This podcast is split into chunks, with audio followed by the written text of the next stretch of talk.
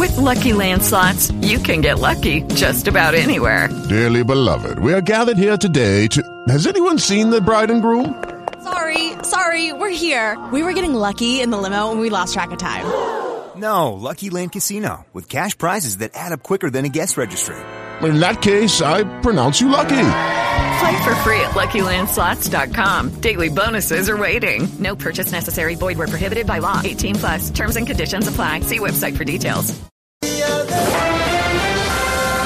Última hora, Caracol Radio. Son las eh, 4 de la tarde en Caracol Radio. La Escuela de Ingeniería de Antioquia emitió fuerte comunicado pidiendo que se unifiquen conceptos sobre la entrada de operación de Hidroituango, informa Isabel Escobar.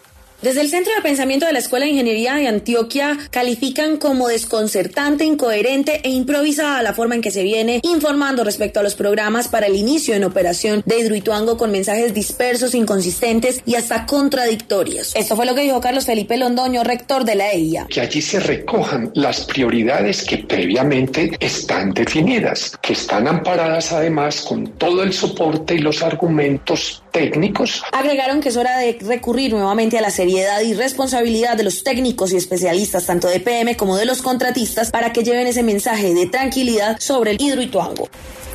Y el gobierno cuestionó que los directores eh, de los órganos de control no estuvieran en la comisión de moralización que dirigió el presidente Petro, Lizeth Suesca.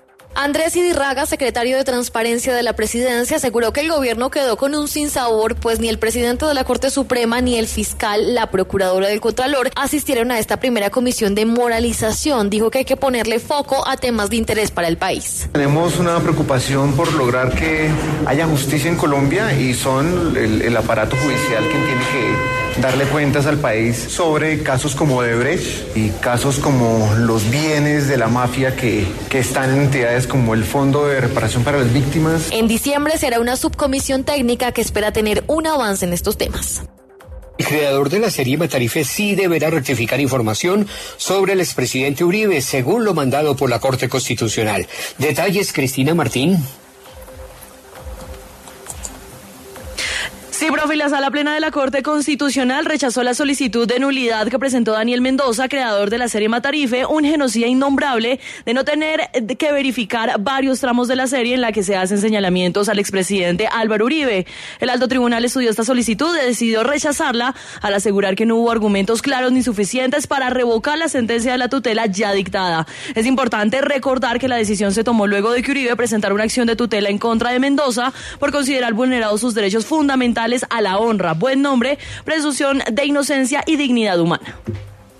Cuatro de la tarde, dos minutos y un llamado al gobierno y solo a ONG Save the Children Colombia para que firme la declaración de escuelas seguras y evitar el reclutamiento de menores en el Pacífico. Juan Carlos Díaz.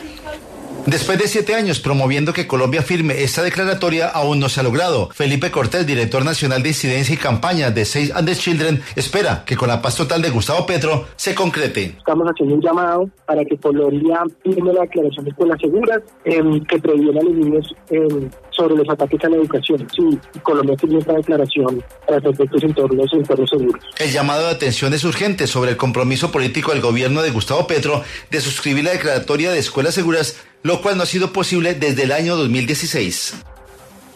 Norte de Santander se está quedando sin recursos económicos para atender la fuerte temporada invernal. Mauricio Parada. En alerta se encuentran los organismos de socorro en norte de Santander debido al recrudecimiento de la lluvia en esta región y ha afectado a todas las comunidades y dejado sin recursos económicos debido a la cantidad de emergencias. El gobernador Silvano Serrano. 35 mil personas damnificadas, los 40 municipios afectados, cerca de 18 mil millones de pesos. Los alcaldes ya nos han mencionado que tienen copadas sus capacidades. Hoy ya no tenemos recursos para poder atender la ola invernal. Actualmente se mantiene el mayor monitoreo en el municipio de Villacaro, en donde hay una remoción en masa. Unidos por los Bosques. Una iniciativa de Caracol Radio, la Fundación para la Conservación y el Desarrollo Sostenible y la Embajada de Noruega, con el apoyo de la Embajada del Reino Unido, la Unión Europea y Andes Amazon Fund. Y Colombia recibe apoyo económico de Noruega, Alemania y Reino Unido para poner en marcha un plan de emergencia que frene la deforestación, responsable de arrasar con más de un millón de hectáreas de bosques en los últimos seis años. Natalia Perdigo. Estos países cooperantes anunciaron un aporte de 25 millones de dólares que se destinarán a apoyar la estrategia liderada desde el Ministerio de Ambiente de trabajar con las comunidades de 22 núcleos de deforestación. Elis Christensen, consejera de Clima y Bosque de la Embajada de Noruega en Colombia. En la COP en Egipto decidimos entonces anunciar un pago de 25 millones de dólares por parte de Noruega y Alemania, que es un pago por el cumplimiento de hitos y ambiciones que ha mostrado bajo la Declaración Conjunta de Intención. Entonces, son, por, comenzar, 10 eh, millones de dólares por parte de Alemania y 15 millones de dólares por parte de Noruega. La ministra de Ambiente ya firmó los primeros acuerdos con comunidades del Caquetá para reducir la deforestación en esta región. Acaban de aprobar la conciliación de la reforma tributaria. Tenemos ya comunicación con el periodista Sebastián Cortés desde el Congreso. Sebastián.